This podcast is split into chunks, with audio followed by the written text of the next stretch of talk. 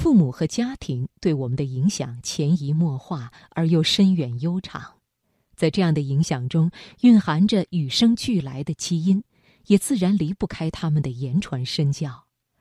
接下来继续分享贺朗年的文章，那张飞毯，他一直妥妥的藏在我家。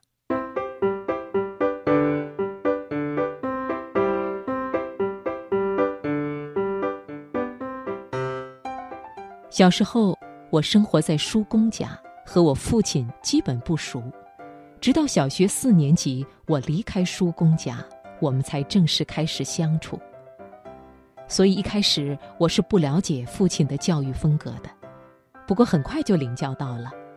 某天放学后，我在街边零食摊买爆米花，当摊主老婆婆端起一杯爆米花，正往我衣袋里倒的时候，背后传来了。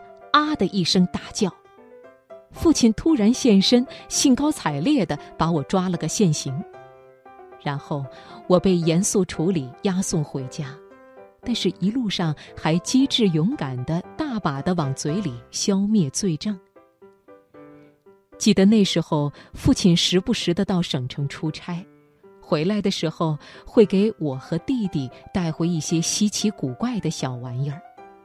有时是一只假的琥珀吊坠，黄澄澄的琥珀里裹着一只苍蝇或蚊子；有时是一罐上世纪七十年代市面上少见的青豆罐头，罐体上印着英文，目测是出口转内销的物资。有次是一包我从未吃过的意大利通心粉，妈妈试着煮了，拌上调料，说实话味道一般。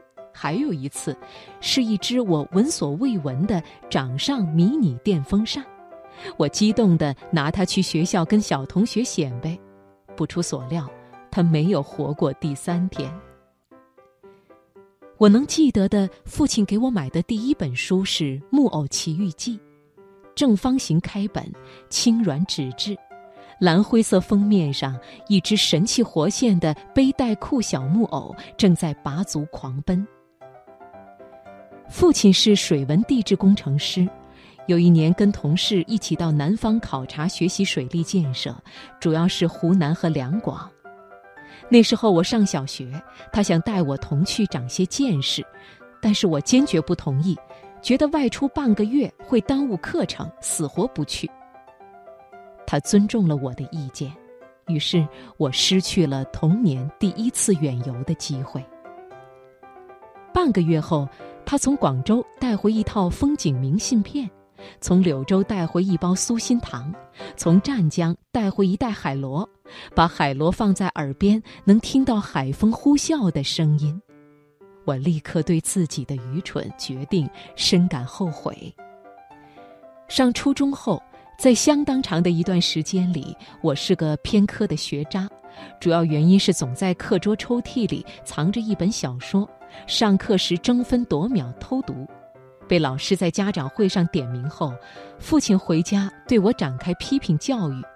结束语是这样的：“其实我上学的时候也跟你一样爱看小说，最爱看武侠，上课也总出神，幻想自己是侠客，飞檐走壁，浪迹天涯。”总的来说，我认为父亲对我的教育是不走心的。我在他身上看到的不切实际的东西太多，他这辈子也从未言传身教过我，凡事要脚踏实地的从现实考量。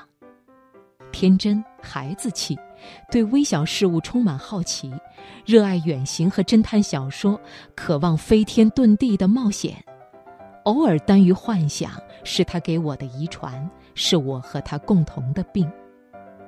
可是。一个人如果有无穷无尽的好奇心，他就能够在任何时候自得其乐。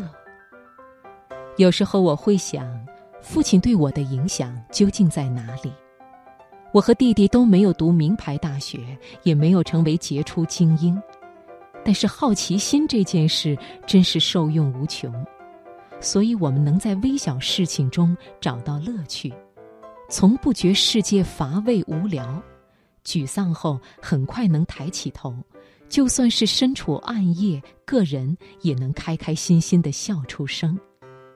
小时候看《一千零一夜》，幻想着有张飞毯，坐上去盘好腿，嗖的一声就能飞去想去的地方。那时候并不知道，这张飞毯竟然就妥妥的藏在我家。